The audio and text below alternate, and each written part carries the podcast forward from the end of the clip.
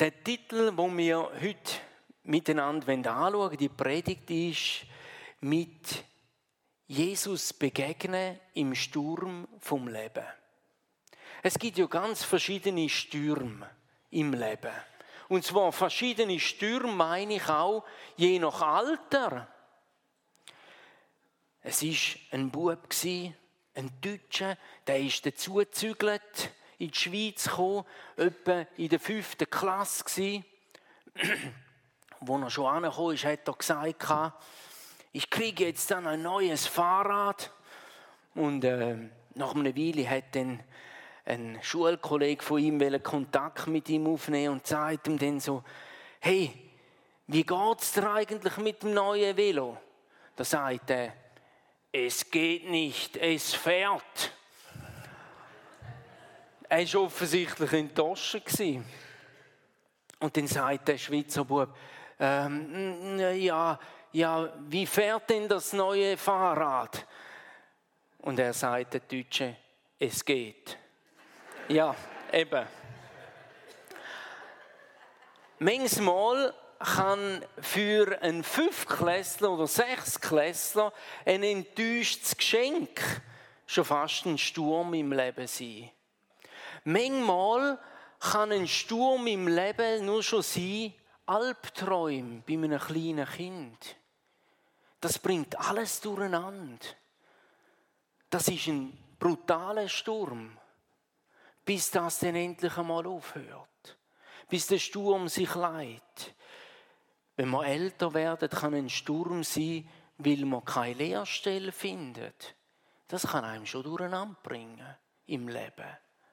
Später sind es vielleicht Beziehungen, wo man sagt, wow, was für ein Sturm in meinem Leben, wenn sich denn der mal geleitet hat.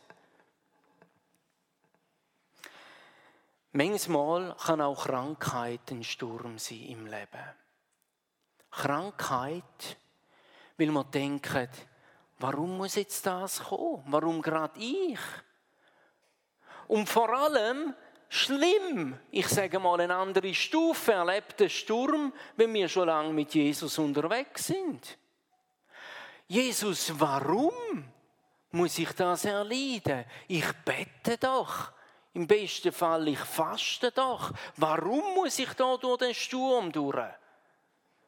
Und dann denken wir manchmal, hat denn unser Glaubensleben nicht schon irgendwie Fuß gefasst, dass wir anders durch einen Sturm im Leben durchgehen, wenn wir Jesus schon länger kennen? Gehst du nicht heute anders durch einen Sturm als am Anfang vom Glaubensleben? Hand aufs Herz. Vielleicht manchmal eben auch nicht.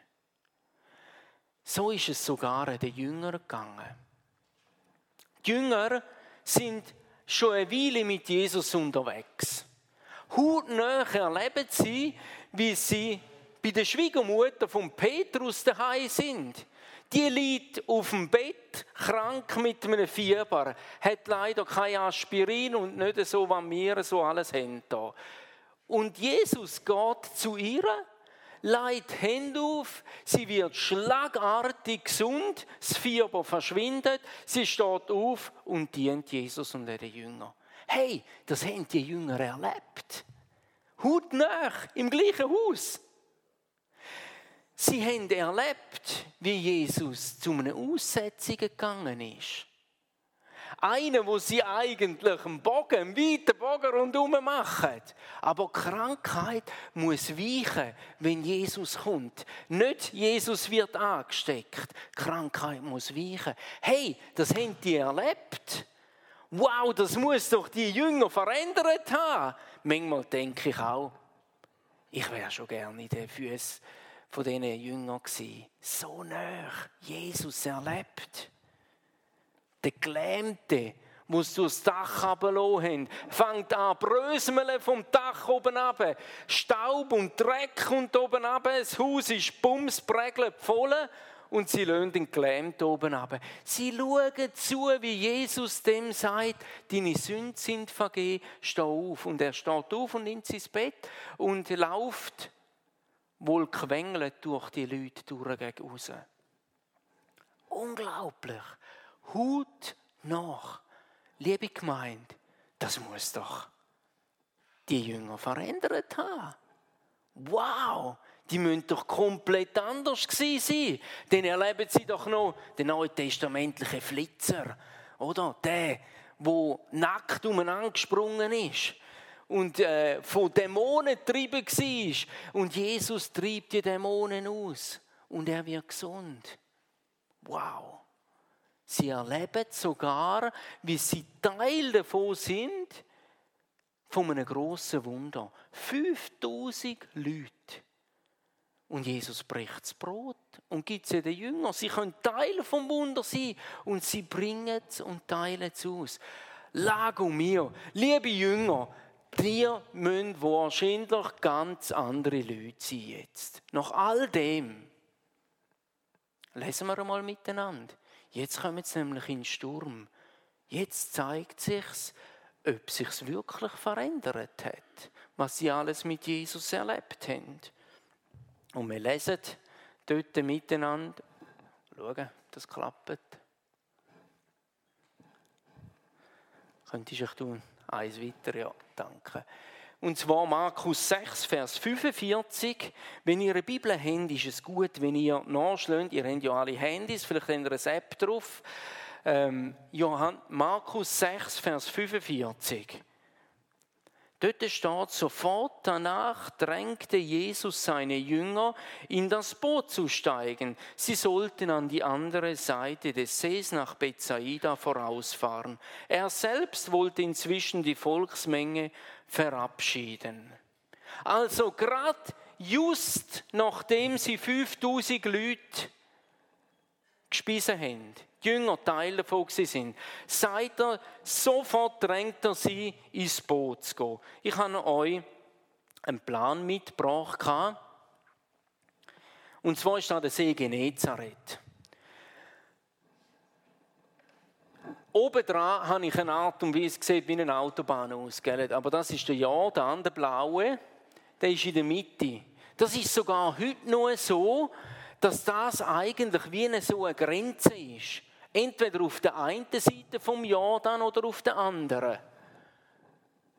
Dort oben sehen wir auf der linken Seite Kapernaum, Kapernaum und, und weiter unten Takba. In Takba hat man etwa 200 Jahre nach Christus hat man so einen, einen Platz gefunden, so ein Mosaik, ausgraben und zwar genau mit diesen fünf Fischen mit den fünf Brot und zwei Fisch abbildet.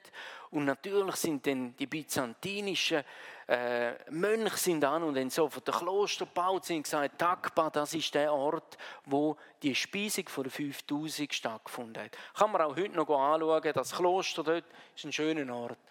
Takba. Und jetzt sagt also Jesus, Sie sollen über auf die andere Seite, auf Bethsaida. Andere Seite natürlich wegen Jordan. Und wir lesen, dass er sie sofort drängte, über zu gehen.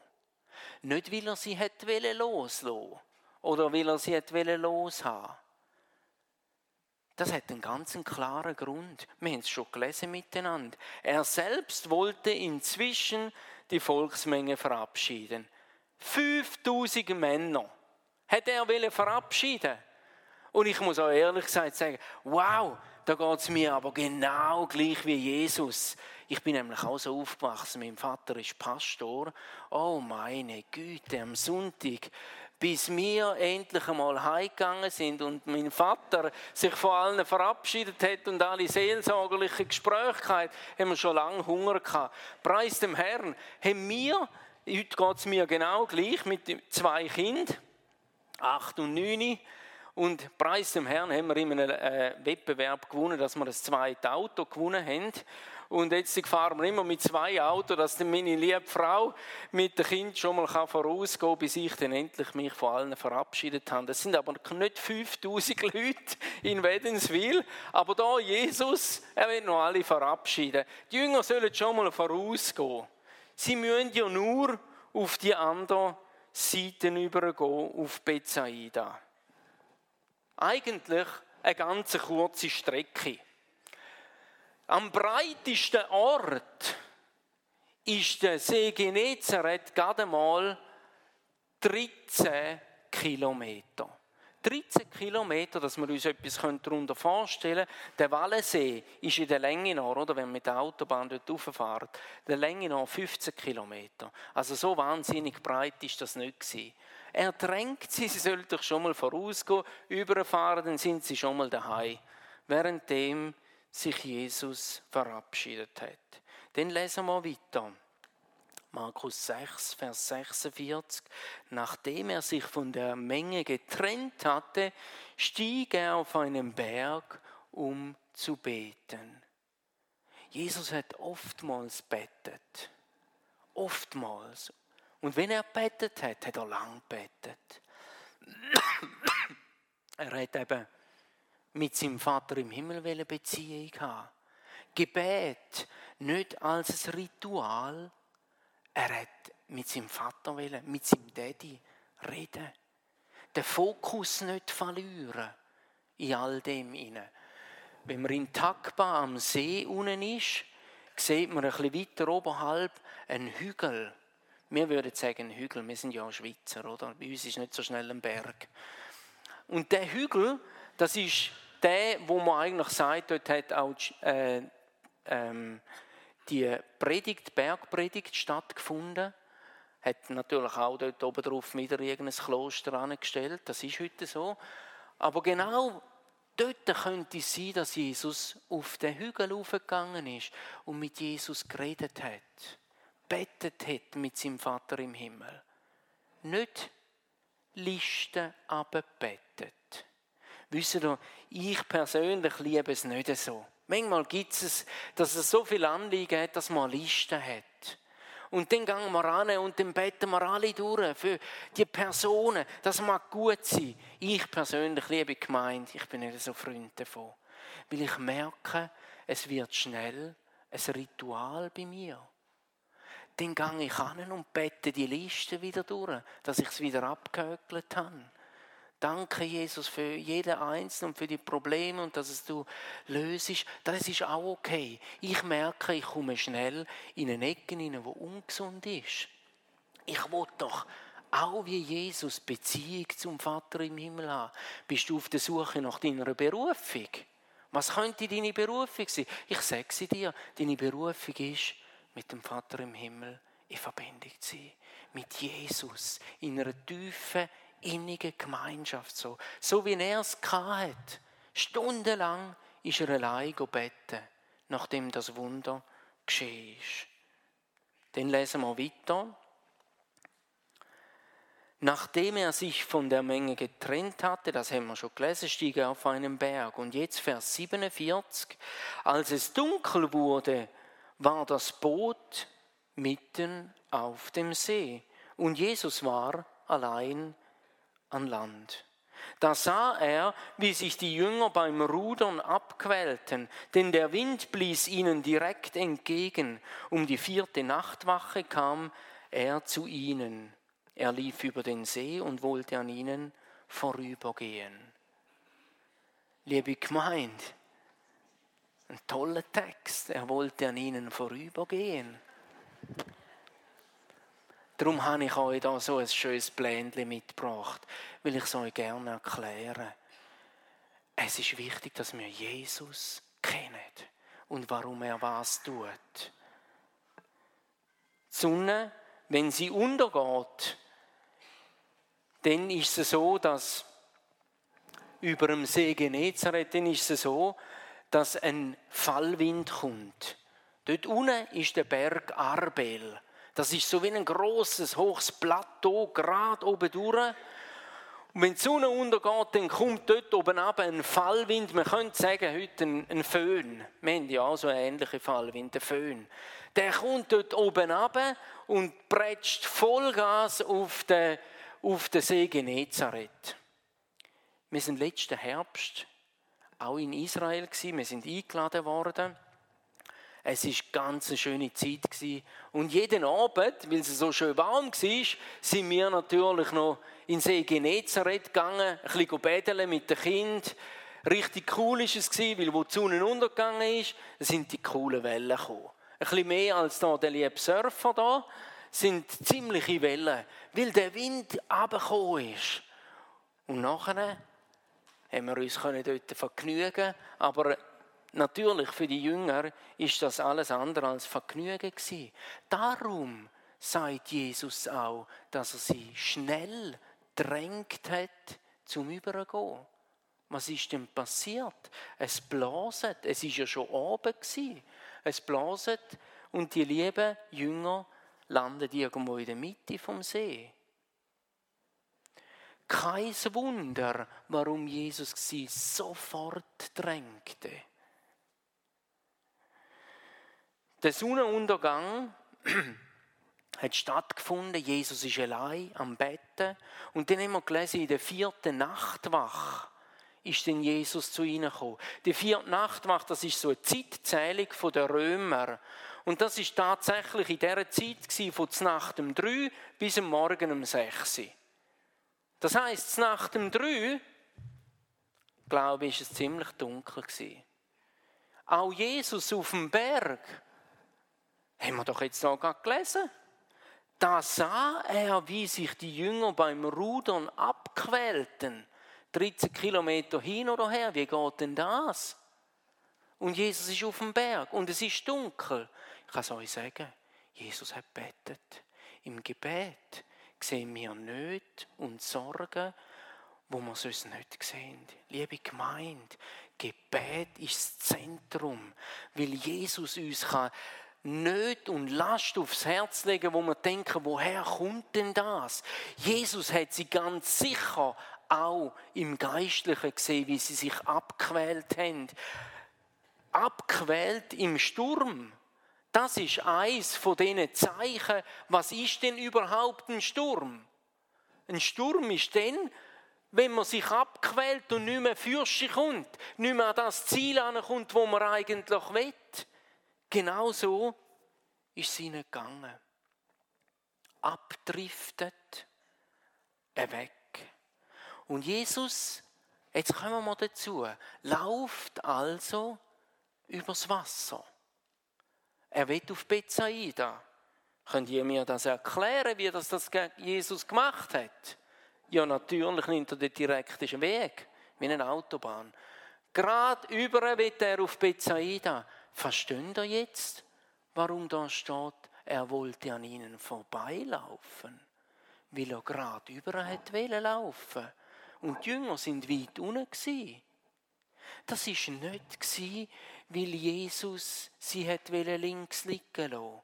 Aber, gell, liebe Gemeinde, in einem Sturm, wenn wir in einem Sturm sind, dann kommen genau solche Stimmen. Wir lesen das Zeugs und denken, ja genau, ich bin im Sturm und Jesus lässt mich allein.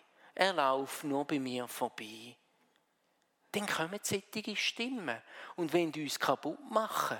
Wir sind ja jetzt weit weg von Gott. Aber gibt es denn das? Die Jünger, die solche Wunder erlebt haben, kann es das sein, dass sie allein sind, ohne Jesus? Kann es das gehen, dass du schon 20 Jahre oder 10 Jahre mit Jesus unterwegs bist und du dich allein fühlst? Ohne Jesus? Auf jeden Fall gibt es das, liebe Gemeinde. Das gibt's. Das kostet dann einmal da innen. Denn, wenn es dunkel ist und du allein daheim bist und du denkst, ich verstehe es nicht, warum ich den Sturm erleben muss. Und es kostet da innen und du denkst, Jesus, wo bist denn du? Wo bist denn du? Den Jünger ist es genau gleich gegangen. Abdriftet sind sie, allein sind sie gewesen, weit weg von Jesus, weit weg von Jesus. Und sie haben wirklich viel Wunder erlebt mit Jesus. Und dann haben wir ja genau das gelesen, dass sie weggetrieben worden sind, trotz allen Wunder.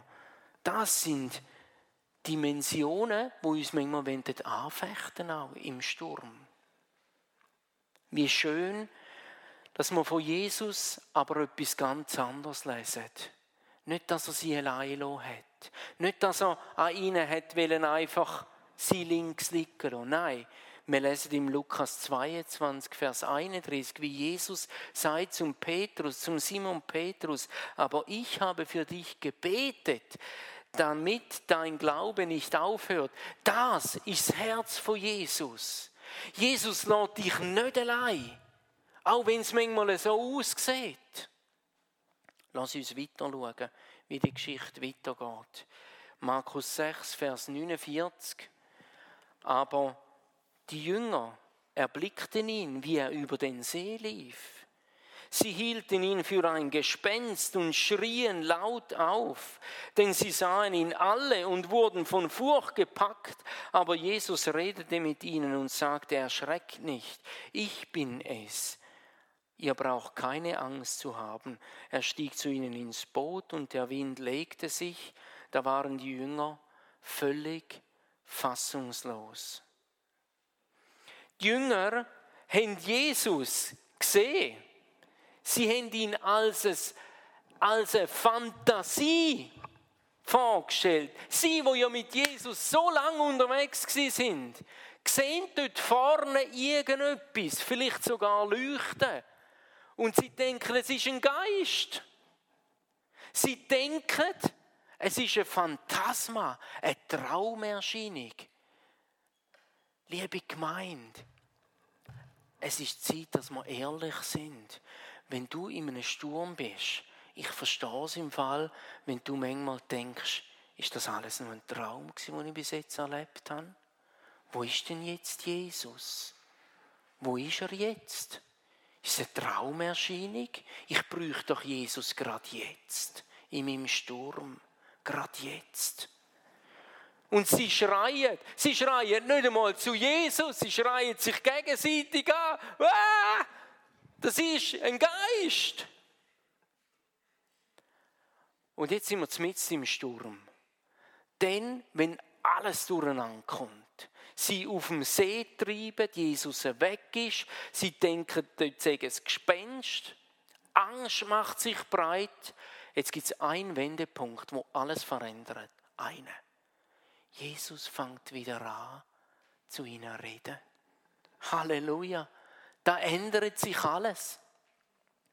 Alles ändert, wenn du die Stimme vom Herrn wieder hörst. Ich frage dich, wann hast du letztes Mal die Stimme vom Herrn wirklich gehört? Dass es dir durch Mark und beigegangen ist, wo du die Bibel gelesen hast, wo dir jemand das prophetische Wort gegeben hat, wo du eine Predigt gehört hast und denkst das bin ich, das bin ich. Wo Jesus dich getroffen hat. Wisst ihr was? Auch das gehört zum Sturm, dass wir manchmal denken, ich höre die Stimme Gottes nicht mehr. Aber eins ist klar, es ändert alles wenn du die Stimme von Jesus wieder hörst. Alles. Ich bin es. Jesus ändert seine Pläne. Er ist nicht oben gerade durch. Das ist das Herz von Jesus. Er ändert seine Pläne und kommt mit in den Sturm hinein. Sagt, ich bin es. Er sagt, ihr müsst keine Angst haben. Angst hat keinen Raum und keinen Platz, wenn Jesus redet ist nicht auch viel Trost in dem Sinne, wenn Jesus wieder redet und du genau weißt, jetzt meint er mich, jetzt ist er da. Er ist ja gleich da. Er ist gleich mit in meinem Sturm. So ist Jesus. Und alles ändert sich, wo Jesus ins Boot hineinsteigt. Alles ändert sich. Der Sturm muss sich legen. Und ich habe gemeint, ich will es euch sagen, wie es mit dem Föhn ist. Das muss ich euch noch nicht erklären. Ich komme mal von der Ostschweiz, da haben wir etwa die Föhn gehabt. Aber wenn der Föhn kommt, dann ist er plötzlich da. Wie, wie da, auch beim See Genezareth. Und von einer Sekunde auf die andere ist sie weg. Ist der Föhn bricht ein, sagt man. Und genau so ist es auch auf dem See Genezareth. Auf einen Schlag kann der Föhn oder der Fallwind weg sein. Aber es ist nicht nur einfach geografisch und geologisch erklärbar. Es ist, weil Jesus ins Boot hineinkommt, hat der Sturm schlagartig müssen hören. Auf einen Moment. Die Jünger schauen sich an und sie kommen sich vor wie eine Glühbirne, die nicht in eine Fassung passt. Sie sind fassungslos. Sie checken es nicht mehr. Sie checken es nicht mehr. Sie passt nicht mehr. Die Fassung passt nicht. Es passt einfach nicht. Wie haben sie können so Schiss haben und sich so vertun und denken, sie sind Geist und überhaupt? Wie hätte das können sein? Gell, wenn wir zurückschauen, in einem Sturm sind in unserem Leben, dann ist es immer einfach. Wir denken immer, ja, ja, das war ja kein Problem. Aber wenn wir drinstehen, liebe Gemeinde, dann ist es eben anders dann denken wir, es gibt kein Oben und Unten mehr. Und wir denken, Jesus ist weiter weg. Aber Jesus ist nicht so. Jesus ändert seine Pläne und kommt drin hinein. Vers 52 ist ein Vers, wo mich sehr beschäftigt. Kannst du echt weiterklicken? Denn trotz der wunderbaren Brotvermehrung hatten sie nichts verstanden. Ihre Herzen waren verschlossen. Liebe Gemeinde, das lässt mein Herz im Fall nicht kalt. Ich denke, wie lange bin ich schon mit Jesus unterwegs? Was habe ich schon alles erlebt? Ein Wunder. Habe ich schon dürfen Leute zu Jesus führen? Halleluja, das größte Wunder überhaupt. Und dann, wenn du im Sturm stehst, denkst, hat mich das verändert? Hat mich das verändert? Die Jünger, die haben genau mit dem zu kämpfen gehabt. Sie haben nichts gelernt, sagt Jesus ihnen. Und liebe Gemeinde, ich frage ganz direkt, was hätten sie denn sollen lernen? Was hätten sie denn sollen lernen aus dem Brotwunder? Ich mache mal einen Vorschlag. Sie hätten sollen lernen, dass vielleicht Jesus nie etwas unmöglich ist. Oder sie hätten können lernen, dass es keine auswegslose Situationen gibt. Sie hätten können lernen, dass äh, bei Jesus gibt immer frische Brötchen. Verstehen Sie? Was hätten sie denn sollen lernen? Was? Wie gut, dass Jesus das nochmal anspricht. Und zwar in Markus 8, ab Vers 17. Kommt er genau nochmal auf das zu sprechen. Und ich lese es euch kurz vor. Versteht ihr noch nicht und begreift ihr noch nicht? Habt ihr ein erstarrtes Herz in euch? Seid ihr der Jünger? Habt ihr Augen und seht nicht und habt Ohren und hört nicht? Und denkt ihr nicht daran, als ich die fünf Brote brach und die fünftausend? Genau, da ist die Geschichte. Da sagt Jesus, wie viele Körbe voll Brocken habt ihr da aufgesammelt? Sie sagten zwölf. Und als ich die sieben brach für die viertausend noch einmal, wie viele Körbe voll Brocken habt ihr da aufgesammelt? Und sie sagten sieben. Und Jesus sprach zu ihnen, begreift ihr denn noch nicht? Wisst ihr was? Jesus hätte ja auch können sagen, schau mal, bei dem Wunder, dass ihr können das Brot nachher weitergeben Das hätte er sollen lernen Nein. Da, wo Jesus sagt, ist, wie viel ist übrig geblieben. Jesus sagt, habt ihr noch nicht gelernt, dass Jesus immer aus einem Überfluss schafft. Immer aus einer Fülle. Immer. Jesus hat ein Arsenal an Fülle wie sieht dein Sturm aus? Finanzielle Probleme? Ich sage dir heute etwas. Jesus ist derjenige, der Millionen hat. Millionen. Das ist doch kein Problem für Jesus. Glaubst du, dein Sturm ist Beziehungen, die nicht, die nicht mehr gut sind? Und im Gebet für den heutigen Morgen habe ich das empfinden kann, dass Beziehungen das Thema sind in dieser Gemeinde bei euch. Und ich glaube, ich will euch einfach hineinsprechen. Jesus hat genug Ressourcen und genug Fülle, zum Beziehungen wiederherstellen, wieder heilen, Beziehungen gesund machen. Ich sage es euch, Jesus ist da. Jesus ist da und er kommt mit in den Sturm hinein. Aus der Fülle raus. Wenn wir ein Wunder erlebt haben, dann stehen wir immer in Verantwortung. Immer. Ein Wunder ist nie dazu da, um unser Kopfwissen vergrößern oder wieder eine Story, die wir erzählen können. Oder überhaupt, wozu sind denn überhaupt Wunder da? Dass es uns ein bisschen gut geht? Dass wir gesund sterben? Oder wozu sind Wunder da? Wunder, wenn uns etwas lehren, liebe Gemeinde. Sie haben uns sehr viel zu lehren. Wir sollten lernen, dass es Wunder immer dazu da ist, dass es wieder geschehen kann. Ein Wunder soll uns zeigen, dass da eine Fülle von Gott ist, dass Gott größer ist als die Probleme. Ein Wunder ist nie dazu da, um dich selber ein bisschen zufriedenstellen. Ein Wunder ist dazu da, damit wir lernen, damit unsere Beziehung zum Herrn tiefer wird, damit wir verstehen, durchzugehen.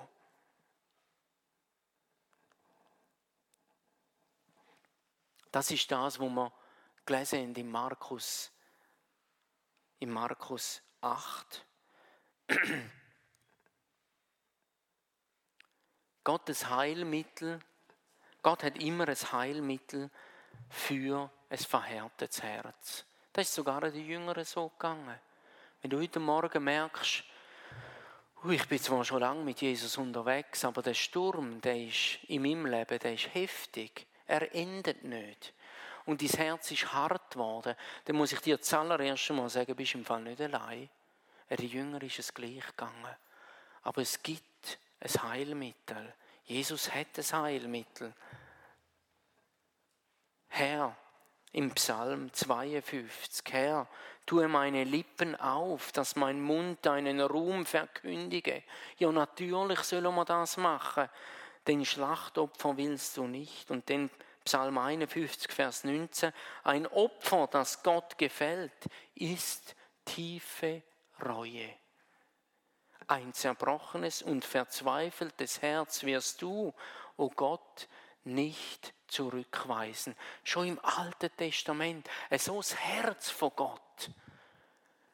Wenn dein Herz verhärtet ist, du die Stimme vom Herrn nicht mehr hörst, dann kehr um, kehr um. Ich weiß, dass Jesus heute Morgen kann zu dir reden ganz tief und ins Herz hinein. Dir sagen, ich bin ja mit dir im Sturm. Kehr um, such den Herr wieder. Sag ihm, du hast es nicht im Griff in dem Sturm.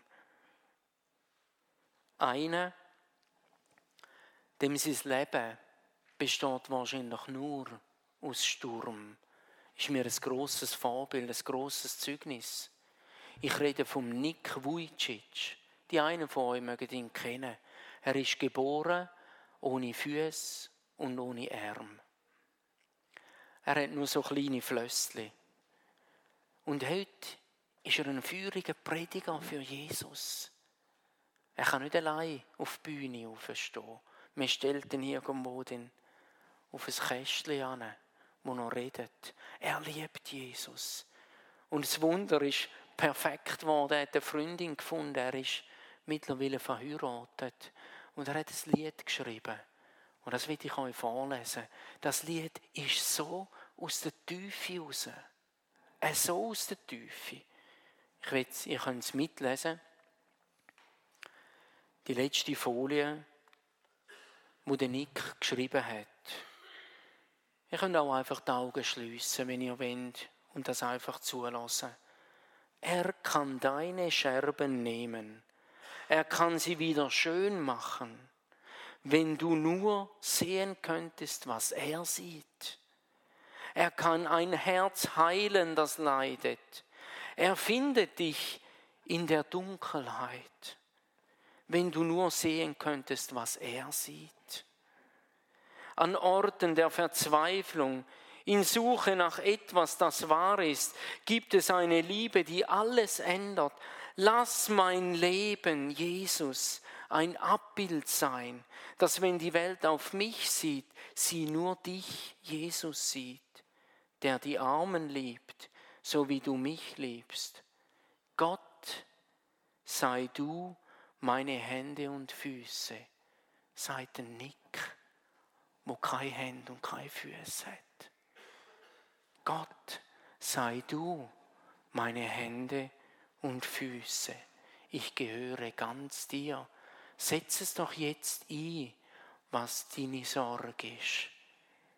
Gott, sei du mein Versorger.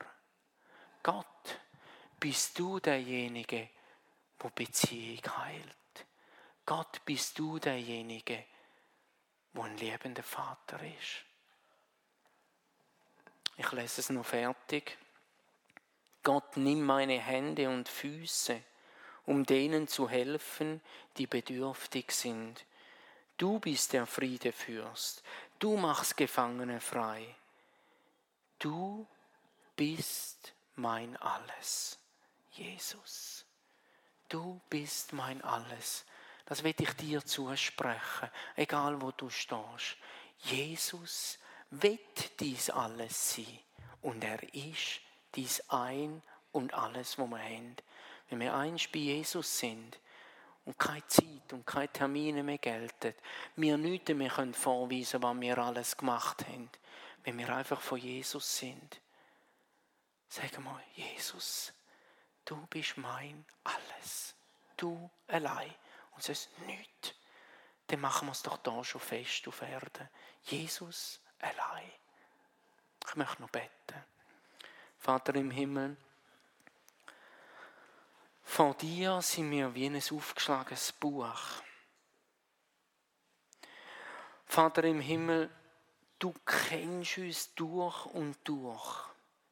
Und es gibt keine Situation, wo du nicht drin gesagt hast, wo du nicht Motiv kennst, wo du nicht genau weißt, wie wir denken, wie unser Herz sich fühlt. Du weißt alles. Und Jesus, ich bin dir so dankbar. Du bist nicht an den Jüngern vorbeigelaufen. Du hast deine Pläne geändert und bist zu ihnen gegangen. Und das bitte ich dir, dass du heute Morgen auch in unserer Mitte tust. Gang du durch die Reihe durch, Jesus. Und gang zu jedem Einzelnen. Danke, Herr, ich weiss, du klopfst wieder an, so wie früher noch und möchtest eingelassen werden ins Herz hinein. Nicht, weil wir dich noch nicht kennen, sondern weil du wieder ganz neu das alles möchtest sein. Danke, Jesus, dass du Einzug haltest in den Herzen, gerade jetzt. Komm, Heiliger Geist, tröste. Danke, Jesus. Amen.